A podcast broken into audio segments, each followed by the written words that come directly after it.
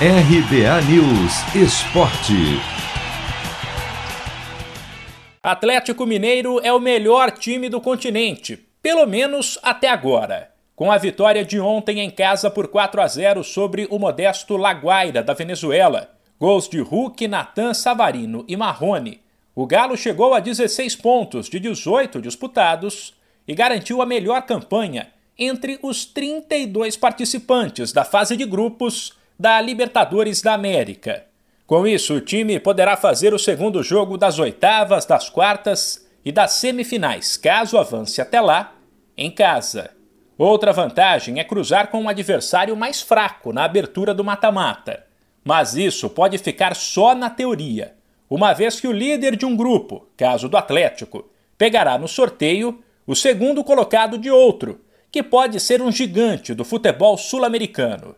Por isso, o técnico Cuca, apesar de classificar a jornada do Galo como brilhante, disse que a vantagem de ter a melhor campanha não será tão grande. Tem River que classificou em segundo, acho que São Paulo classificou segundo e outros ainda podem classificar segundo. Então, isso é, é uma pequena vantagem que você tem, né? De trazer o segundo jogo para casa, né? Para isso a gente fez uma, um, uma primeira etapa muito boa. Tivemos um empate no primeiro jogo e depois cinco vitórias, né? O que nos deixou em primeiro na, na, classificação geral. Destaque para o atacante Hulk, que voltou a marcar e divide a artilharia da Libertadores com Borja do Junior Barranquilha e Gabigol do Flamengo, todos com seis gols.